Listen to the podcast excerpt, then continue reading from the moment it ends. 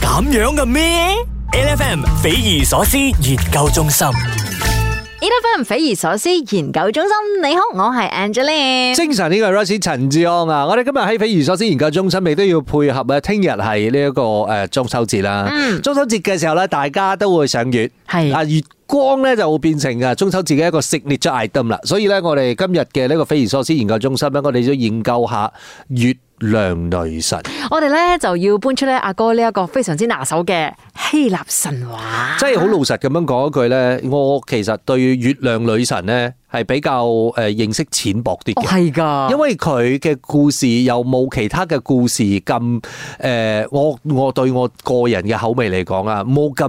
誒 drama，唔係因為咧，我哋之前咧不斷咁樣聽呢啲希臘神話咧，係真係好 drama 嘅，係同埋咧有好多係一家人嘅故事噶啦嘛，然之後。原來我先發覺咧，我即係揾資料嘅時候先發覺，原來佢嘅 drama 咧，佢唔係一般嘅 drama，佢嘅 drama 冚唪唥都係黑暗嘅 drama。耶，係啊月，亮女神咧喺希臘神話裏邊咧，佢嘅呢個形象俾人哋嘅感覺咧就係比較冷酷啲嘅，嗯，就比較酷啲嘅，兼且係誒唔會太溫和嘅。佢就冰山美人嚟嘅，係啦，即係嗰種感覺咯。佢又唔似講啊，哇！我為咗愛情啊，又要追求點樣點樣點轟轟烈烈啊，要為你愛生愛到愛到愛生愛死，唔係㗎。哦，佢俾人一個印象就係咩咧？佢俾人嘅印象就係高傲咯，嗯，就係一個誒高神聖不可侵犯嘅一個位置啦。即係通常都係唔睬人嗰個噶啦，嗱會唔會咧？係啦，就呢呢個咧，我哋又就要講翻啦。其實我哋講緊啊，月亮女神啦，喺呃誒呢個希臘神話裏邊有個名嘅，佢就叫做 Artemis。咁 Artemis 咧，同埋太陽神咧，Apollo 咧，佢哋本來就係一對誒龍鳳胎嚟嘅。哦孖 OK 生嘅誒呢個姐弟，嗯係啦，咁有好多可能講係誒呢個兄妹啊，we don't care，嗯但因為呢個無從稽考，呢個神話嚟噶嘛，嗯所以咧誒絕大部分我哋睇到嘅呢一個咁樣嘅文獻咧，佢哋都係講係阿阿 t i m 係阿姐嚟嘅。嗯，啊，跟住之後咧，阿阿 Apollo 係個細佬，嗯原因係因為咧，佢有其中一個神話咧，就講佢阿媽生佢哋兩個出嚟嘅時候咧，係阿姐出嚟先嘅。 O K，即係阿 t i m 出嚟先咧，跟住之後仲幫手佢阿媽拉阿 Polo 出嚟。哦，所以阿波羅一定係個細佬啦。佢即係其實如果你照咁呢個神話嚟睇嘅話咧，應該係阿姐同細佬嘅關係神話啦。實在太犀利啦，嗬！baby 都可以幫手拉你。唔係就係咯，喂，佢哋神仙嚟嘅 ，OK。係嗱，我哋其實咧講到每一次講誒呢一個 Artemis 同埋 Apollo 咧，兩個一定分唔開㗎啦，嗯因為佢哋好似誒由未出世開始咧，佢哋嘅呢一個命運就喺度結合喺喺埋一齊嘅佢，哋嘅關係係咪啲糖黐豆嗰啲咁樣㗎？糾纏不清。No，哦其實又又未必嘅。 ，OK，誒，呃我佢哋嘅關係可能係好好啦。你講緊誒，呃可能因為誒呢個誒佢哋阿媽嗯媽，其實咧就係宙斯同埋誒第二個女人所生嘅，所以宙斯嘅老婆梗係唔開心啦，係咪先哦？Hera 梗係唔開心啊！Hera 就諗盡方法咧，就要去為難佢啦。因為 Hera 咧本來就係一個妒忌嘅女仔嚟㗎啦啊嘛，係啦，妒忌心好重係嘅，所以就諗盡所有嘅方法咧，為難啊佢阿媽，甚至甚至乎係為難佢哋兩誒兩姐弟。嗯所以咧，其實宙斯就覺得好心痛，所以咧就誒、呃就覺得要做補償，就喺誒佢自己嘅呢個管轄範圍之內咧，佢就將太陽送咗俾 Apollo，將個月亮就送俾咗 Artemis。哦，所以從此之後就有太陽神同埋月亮女神嘅呢一個稱號啦。冇錯啦，咁一陣啱翻嚟咧，我哋就好好地同大家講下點解我講月亮女神係黑暗嘅故事，因為所有嘅絕大部分嘅月亮女神嘅神話故事裏邊咧，都係充滿住復仇同埋復仇同埋復仇噶。咁 drama，一陣間翻嚟再講，繼續守住 e l e p h a n ，HFM 適逢誒，即係呢個中秋節啦，我哋今日嘅呢個匪夷所思研究中心裏邊，我哋研究下西方嘅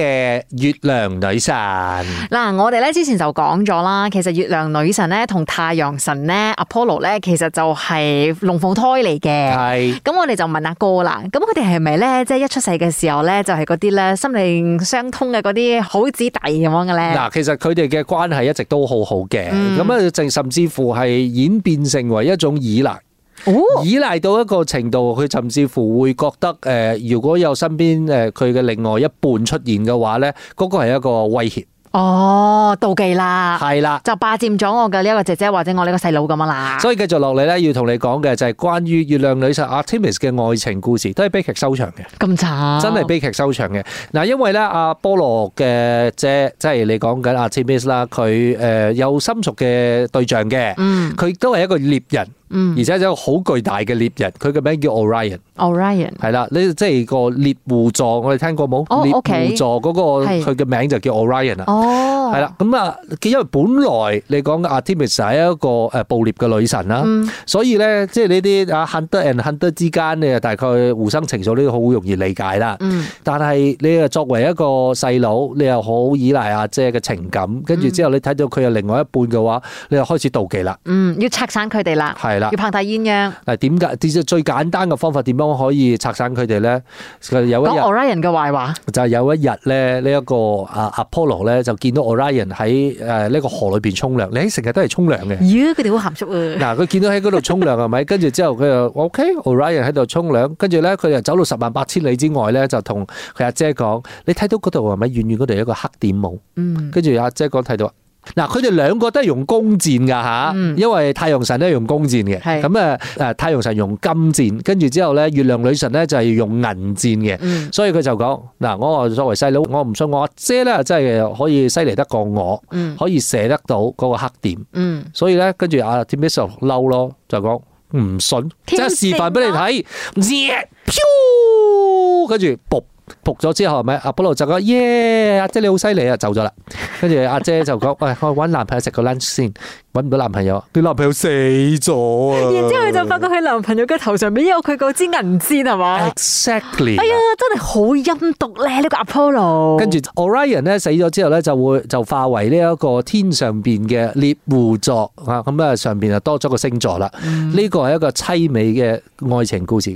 第二個凄美嘅愛情故事都係 Orion 嘅，佢就有第二個死法。嗯嗱，Orion 咧就帶住 Artemis 私奔嘅時候咧，大家就卿卿我我啦，談情説愛啦，跟住 Orion 就吹牛啊，同 Artemis 話要 impress 佢啊嘛，就講、無論地球上有任何嘢，我都打得死啊！嗯我有咁 strong 嘅啫噃，結果呢個時候佢就整嬲咗邊個咧？整嬲咗大地之母，就叫做 Gaia。 ，OK， Gaia 就放咗隻好大隻嘅 scorpion 出嚟啦，好大隻嘅蝎子出嚟咧，就要攻擊佢哋啦。結果 Orion 打唔贏嗰只蝎子，哎呀，跟住 Orion 就死咗啦。Artemis 喺旁邊睇到 Orion 死咗之後，係咪好嬲啊？結果係咪一支箭就嗰隻蝎子就死咗啦？嗰隻蝎子死咗之後咧，佢就變咗 scorpion 喺天上邊嘅天蝎座，就係咁樣嚟噶啦。哦，所獵以戶座同埋天蝎座原來有段咁嘅故事嘅，仲有呢、一個誒大熊座咧，嗯跟住之後我哋仲有好多星座咧，都係因為啲希臘神話嘅故事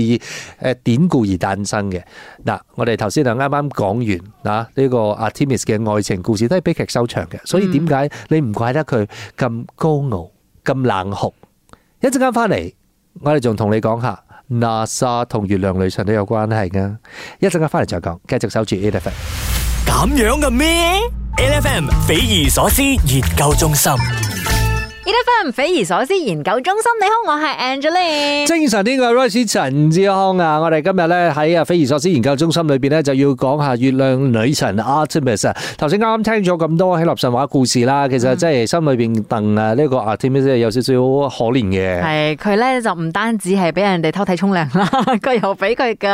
啊細佬啦阿 Polo 咧就扇佢一話跟。住之後嗰啲愛情故事又冚唪唥就不疾而終，喂，呢、個真係愛情悲故事情係咪？悲劇故事嚟嘅，你知冇？好慘咧，因為咧唔係阿波羅整死佢嘅男朋友，係。係佢自己一支箭咁樣射死佢呢。咁但係個問題係呢啲咁樣嘅故事，當然係反映咗當時候嘅啊，你講希臘人嘅嗰種誒心態啦，你講嘅佢哋對人性其實好了解啦，所以先至可以編咁多，又冇咁變啊，所以流傳咗咁多希臘神話裏邊都係咁黑暗、好凄美，甚至乎係好殘忍嘅故事咯。But 嗯 anyway，其實咧，我哋講到 Artemis 咧，係同誒又同你美國 NASA 又扯上咗關係嘅誒喎嗯點。解嘅？因為誒、呃你講緊誒六九年嘅時候咧，一九六九年嘅時候咧，誒、美國人咧就誒首先係人類第一次登上月球啊嘛，嗯嗰、個時候嘅計劃咧就叫做 Apollo，係係啦，嗰、個計劃就叫阿波羅計劃嘅，嗯咁咧、跟住落嚟咧，我哋呢一轉咧喺啊 NASA 呢邊咧，佢哋好努力，最近喺度一直想要誒上月球，一直想要上月球嘅呢、個計劃咧就叫做 Artemis 啦。嗯，所以咧就係之前我哋講嘅，佢哋已經準備咗好多即係對美國嚟講好有代表性嘅物品。係啦，譬如講話啲 Snoopy 啊，啊係或者唔知點解嘅嘅歌啊等等之類嘅，就係跟住落嚟咧，係要跟住呢一個 Artemis 喺上月球咁解啦。所以咧，其實誒呃一延再延啦，你講佢延期嘅原因都係為咗佢安全着想，which 我覺得我誒呢個無可厚非係啊，嘅。好不噶。過繼續落嚟啊，睇下佢阿 Timis 幾時就真係可以拔得咁崩，因為月亮女神終可以翻月亮啦 吓，係去嘅屋企啦，亦都要趁住呢個機會咧，祝啊所有朋友中秋節快樂！無論你係中式西式，都係同一個月光。每逢星期一至五朝早六點到十點，N F M 日日好精神，Rise 同 Angelie 準時帶住啲堅料嚟健利。